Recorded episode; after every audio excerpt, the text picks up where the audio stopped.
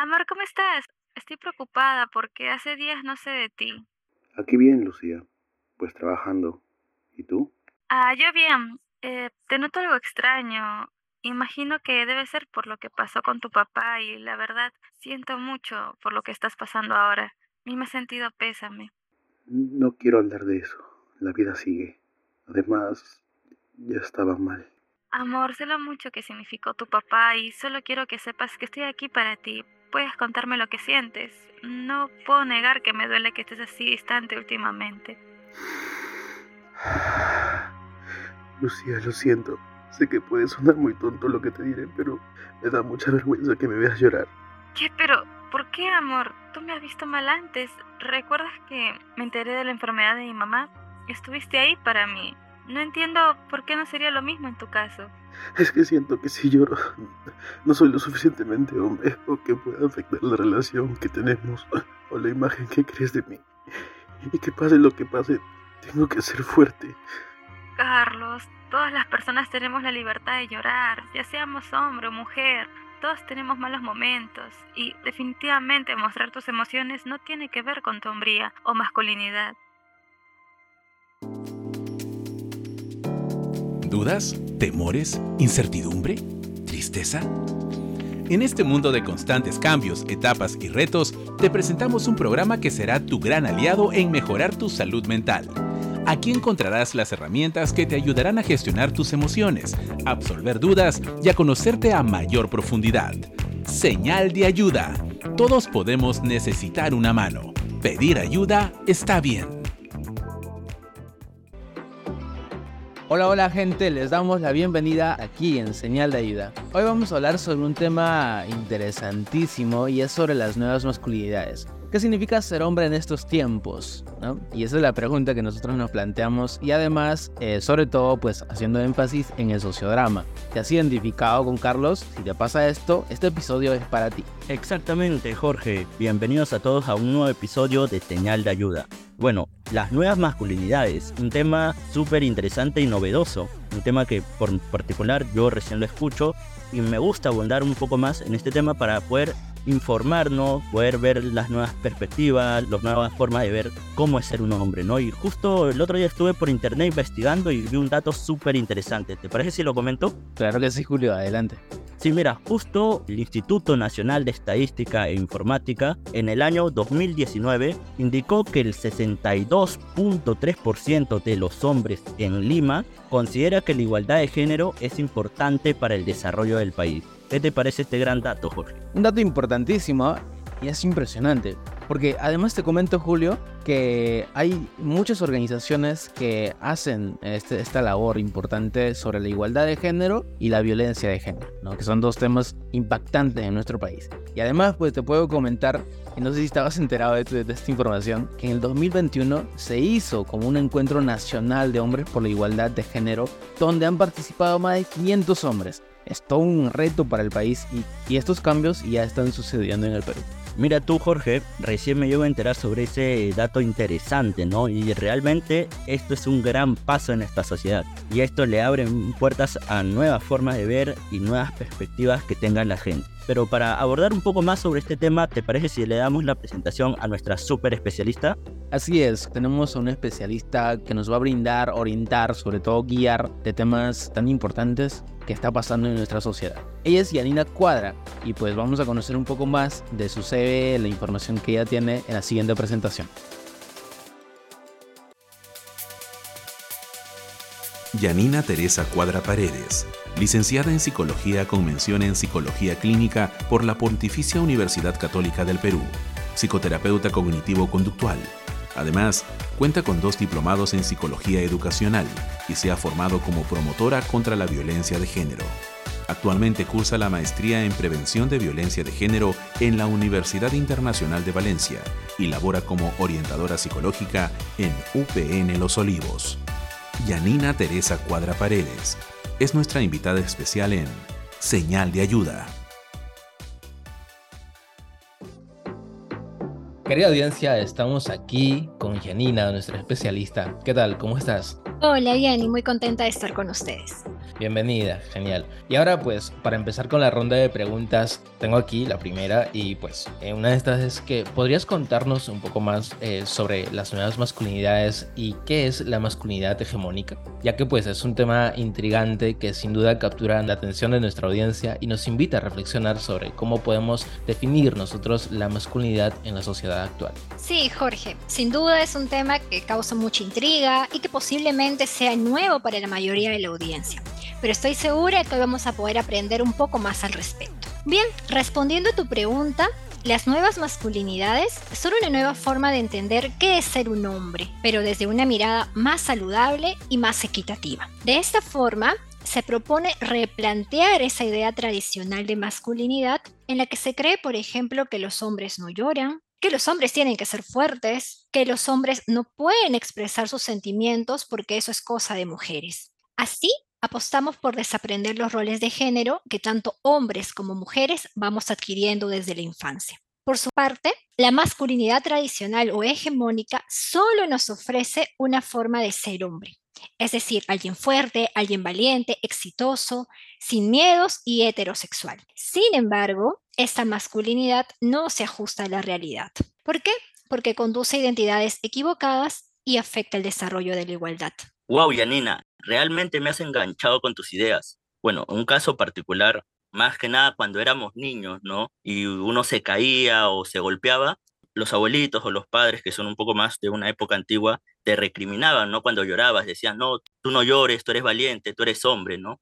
Por ese lado va, va este tema de, de romper ese tipo de tabú, ese tipo de, de malas, malos hábitos, se podría decir así, ¿no? Así que aquí va una pregunta, una pregunta maestra para que nuestros oyentes entiendan un poco más sobre este tema. ¿Por qué crees que es tan importante dejar atrás de una vez por todas esa vieja idea de la masculinidad hegemónica Estoy seguro de que nuestra audiencia está ansiosa por saber más sobre esto. Por supuesto que sí, Julio. De hecho, el ejemplo que tú mencionas, estoy segura también que le ha pasado a la mayoría de estudiantes que nos escuchan el día de hoy, nuestros oyentes, y no solo los varones, sino también como mujeres, muchas veces hemos estado expuestas a ese tipo de comentarios. Bueno, es necesario superar esa masculinidad hegemónica porque, como lo mencionaba anteriormente, esa puede afectar el desarrollo de la igualdad, pero sobre todo, y eso es muy importante, puede obstaculizar el desarrollo pleno de las personas.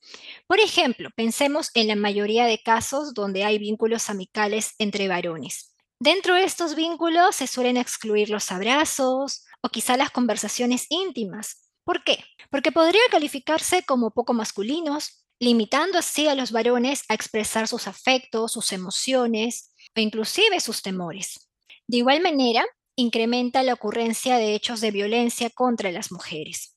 Así también impregna a los varones de un rol proveedor, es decir, de que sean únicamente o exclusivamente ellos quienes asuman los gastos dentro del hogar, resultando así ajenos al cuidado familiar, a la realización de actividades domésticas, que bien podrían querer hacerlas.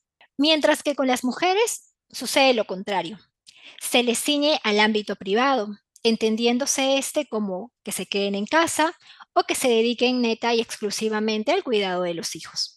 Bien, a lo largo del tiempo yo creo que esas creencias limitantes nos persiguen, porque incluso con nuestros enamoradas o enamorados, pues pasamos esta situación y muchas veces nuestras emociones eh, se quedan bloqueados y no mostramos, incluso cuando sentimos dolor no lloramos, porque justamente nos persigue este tipo de creencias. Pues bueno, ahora explorando más sobre las nuevas masculinidades, tengo aquí una pregunta y que trata sobre cómo derribar algunos mitos que nos rodean, sobre todo para poder identificar con mayor claridad cómo está evolucionando el panorama de las identidades masculinas y cómo podemos contribuir con el cambio. Adelante, Yanira, el micrófono es todo tuyo. Bueno, hay diversos mitos, pero voy a hacer alusión a tres de ellos que son los más comunes o que quizá los que más hemos escuchado. En primer lugar, se dice que las nuevas masculinidades quieren romper la idea de hombre, pero esto evidentemente es falso. Lo que se pretende es que cada hombre exprese su género como desea, y además, como lo he venido mencionando, no puede establecerse una única forma de ser hombre. Un segundo mito es que las nuevas masculinidades solo afectan a los hombres, pero eso tampoco es así. ¿Por qué? Porque si cambiamos, si cuestionamos los estereotipos de género, las mujeres también ganamos. ¿Por qué? Porque podríamos vivir en una sociedad mucho más equitativa, más igualitaria y con menos violencia. Y finalmente, un tercer mito es que las nuevas masculinidades enfatizan en el machismo contra las mujeres, pero tampoco es así porque se reconoce que los hombres también son víctimas de ello. Cuando, por ejemplo, se les pide actuar según el estereotipo de cómo tiene que ser un hombre, o cuando se les pide ser reacios a mostrar su vulnerabilidad.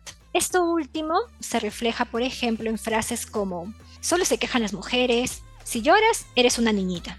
Si cada palabra resuena en ti y te hace reflexionar, entonces prepárate para sumergirte aún más en este apasionante tema. Antes de continuar, quisiéramos añadir un toque de interacción con nuestra audiencia. ¿Los hombres lloran? Sí, no. Esto y más en el siguiente segmento. Respondemos al llamado. En señal de ayuda recogimos entre nuestros oyentes sus respuestas a la siguiente pregunta. ¿Cómo están, querida fiel audiencia del programa Señal de Ayuda? Yo soy Sharon y les cuento que en esta ocasión me encuentro en las instalaciones de la Universidad Privada del Norte. A continuación, conoceremos un poco más sobre los comentarios que tienen nuestros compañeros respecto al tema tratado. Acompáñennos. Y bien, en esta oportunidad nos encontramos con nuestro amigo Kevin. Kevin, ¿qué tal? Coméntanos. ¿Este hombre es mostrar tus sentimientos cuando estás triste o enamorado? ¿Lo sueles hacer? De vez en cuando, y yo creo que depende más a quién lo demuestres y cómo lo hagas. Muy bien, ahora dime, ¿existen colores de hombre para vestirse? ¿Cómo se viste un verdadero hombre? Creo que más antes que ahora, pero aquí nada más viendo a todos los chicos que están alrededor y a las chicas, creo que esa línea se va difuminando cada vez más. No hay colores exactamente. Perfecto, Kevin. Muchas gracias por tu respuesta. Y bien, en esta ocasión nos encontramos con nuestro amigo Esaú. Esaú, ¿qué tal? Coméntanos. ¿Este hombre es mostrar tus sentimientos cuando estás triste o enamorado? ¿Lo sueles hacer?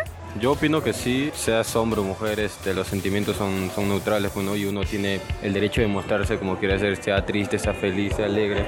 Aparte, bueno, especialmente a mí se me nota cuando estoy enamorado, cuando estoy triste, cuando estoy, cuando estoy alegre, así que creo que es normal. Bien, ahora dime, ¿existen colores de hombre para vestirse? ¿Cómo se viste un verdadero hombre? Yo opino de que los colores son totalmente unisex, eh, sea el rosado para los hombres, sea el azul para las mujeres. No opino que hay un color, este, eh, no hay un color que represente al hombre o la mujer en sí. A mí me gusta vestirme de cualquier tipo de color, sea rosado, morado, fucsia o colores femeninos entre comillas que les llaman, pero no, o sea, en sí los colores son unisex. Muy bien, Saúl, muchas gracias por tu respuesta. Y bien, en esta ocasión nos encontramos con nuestra amiga Andrea. Andrea, ¿qué tal? Cuéntame, ¿crees que es de hombres mostrar sus sentimientos o emociones cuando están tristes o enamorados? Por supuesto que sí. Cuéntame, ¿existen colores de hombres para vestirse? ¿Cómo crees tú que se viste un verdadero hombre? No creo que existan colores de hombres para vestirse. Y sobre el color, depende de si ellos se sientan cómodos, ¿no? Y no dejarse llevar por la influencia social. Perfecto, Andrea. Muchas gracias. Muy bien, ahora ustedes conocen las diferentes opiniones y comentarios que tienen nuestros compañeros y amigos en la universidad. Adelante con los conductores. Retomando nuestra conversación con nuestra super especialista Yanina, ahora vamos a profundizar aún más. Y bueno, también Yanina quería consultar justo lo que hemos escuchado en el segmento. ¿Es verdad que existen colores para que los hombres puedan vestirse, un color exclusivo para hombres? No existe un único color para vestirnos. Somos libres de poder elegir aquello que nos guste, aquello que queramos y no sentirnos identificados con tal o cual color porque así lo marque la sociedad. Toda elección debiese ser desde nuestras preferencias y siempre con un sentido de pertenencia sobre todo. En cuanto a qué aportan las nuevas masculinidades, uno de los principales aportes es la apuesta que se hace por la horizontalidad, que equivale a un trato mucho más equitativo, el consenso, y la eliminación de aquellos roles de género que aprendemos sobre la feminidad y la masculinidad. Asimismo, permiten que cada persona pueda mostrarse libremente y sin temor a represalias o cuestionamientos, por posibles conductas que pueda realizar. Por ejemplo, la vestimenta. ¿Me tengo que vestir de tal o cual color por ser mujer o varón? No, por supuesto que no es así. Inclusive el llorar, que es un ejemplo que habíamos también conversado. De igual manera, las nuevas masculinidades apuestan por eliminar la violencia machista o de cualquier otro tipo que esté presente en nuestras vidas. ¿Por qué? Porque lo que queremos es que contribuya a que se puedan construir relaciones mucho más saludables, donde no se normalice la violencia de ningún tipo. Hemos explorado los aportes de las nuevas masculinidades y cómo contribuyen en las relaciones más sanas y saludables dentro de nuestra sociedad. Pero quiero llevarte un poco más allá, Yanina, y pues va con esta pregunta. ¿Cómo podríamos construir activamente estas nuevas masculinidades en nuestra sociedad? Sin duda hay un gran trabajo que hacer. A modo de recomendación, primero es necesario que sigamos impulsando modelos positivos de masculinidad, es decir, que podamos promover una visión más crítica y equitativa respecto a estos mandatos sociales que están tan presentes desde nuestra crianza. Por ejemplo, destinemos tareas a los hijos sin reparar si son hombres o mujeres. Evitemos neutralizar o invalidar las emociones independientemente del sexo. De esa forma, pasaremos de las etiquetas que recaen sobre hombres y mujeres a la posibilidad de darle voz a cada persona. Y qué importante, la plena libertad de vivir sus vidas como cada uno desee. Del mismo modo, es importante comprometernos con el cambio a favor de la igualdad, pero sobre todo con un cambio personal, de más empatía, de mayor respeto.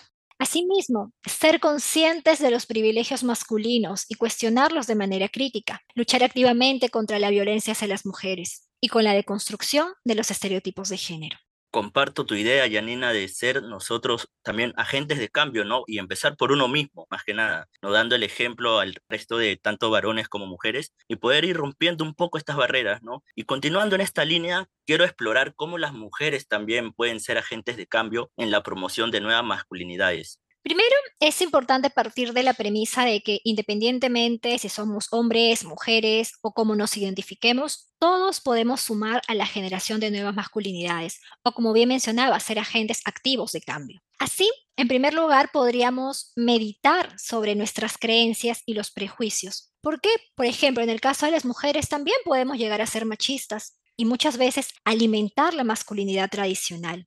En ese sentido, evitemos justificar la violencia. Y si nos enfocamos en el tema que hemos visto el día de hoy, no asumamos, por ejemplo, que un hombre solo puede ser heterosexual. En segundo lugar, desarrollemos mayor empatía, mayor apertura y flexibilidad, con la finalidad de promover entornos que sean más saludables, de respeto y de equidad.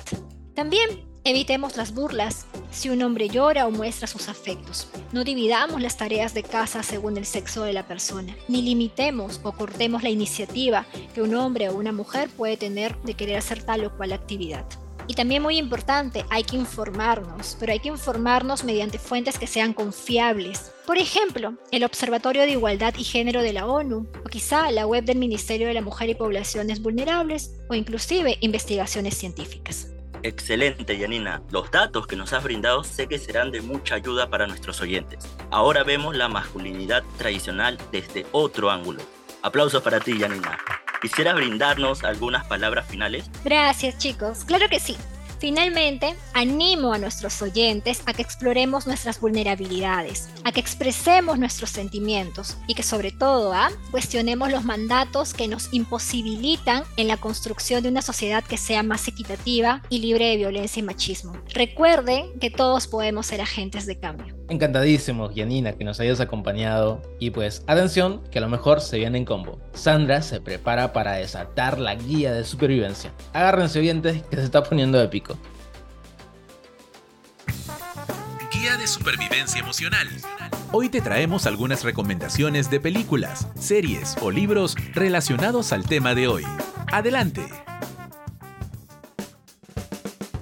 Hola, hola chicos y chicas, soy Sandra y en esta sección les voy a brindar unas super recomendaciones para los amantes de las pelis, series y libros. Para empezar, tenemos una película que a todos nos encanta, mi villano favorito, porque ser villano no significa que sea malo, y lo demuestra modificando conductas, estereotipos, roles familiares y socioculturales, aprendidos con la adopción de tres hermanas, estableciendo relaciones con equidad. Otra película que te hará reflexionar y reír es No soy un hombre fácil, donde el soltero Damien se despierta en una sociedad matriarcal, en la que se enamora de Alexandra y debe trabajar para descifrar los códigos invertidos en este nuevo mundo. Ahora cambiamos a una serie que te hará pensar y empatizar. Hablamos de Cobra Kai. Veremos cómo Johnny Lawrence, conocido en Karate Kid como el tipo rubio ochentero que maltrataba al chico nuevo, va cambiando de paradigma. Poco a poco modifica algunas conductas y creencias con las que él creció, construyendo así su concepto de masculinidad.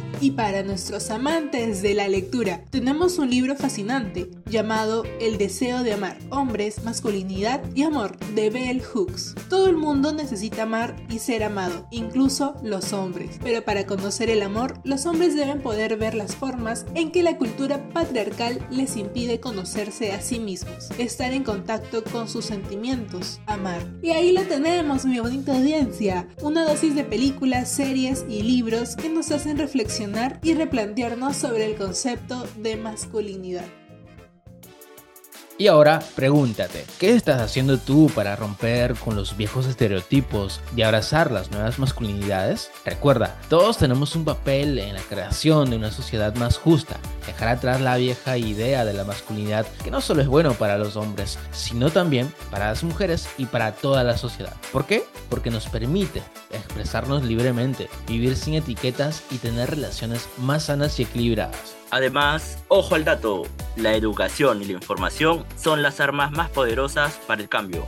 Así que a empaparse de conocimiento. Busca y comparte info sobre estas nuevas masculinidades, como pues leyendo libros, viendo pelis y series que toquen el tema, o simplemente hablando y debatiendo con los amigos. Al final del día, el cambio empieza por cada uno de nosotros y nuestras acciones diarias. Así que a moverse, que el mundo está cambiando. Gracias por sintonizar Señal de Ayuda. Recuerda que nuestros especialistas del área de acompañamiento al estudiante están listos para ayudarnos a través de Contacto UPN. No dudes en escribirnos y si quieres mejorar tus habilidades comunicativas, únete a los talleres de Habla Martes. No te pierdas ningún episodio. Estamos en la web y en la app de Radio UPN cada semana. También en Spotify. Búscanos como señal de ayuda. Recuerda que siempre estamos aquí para ti. Hasta el próximo episodio. Chao, chao.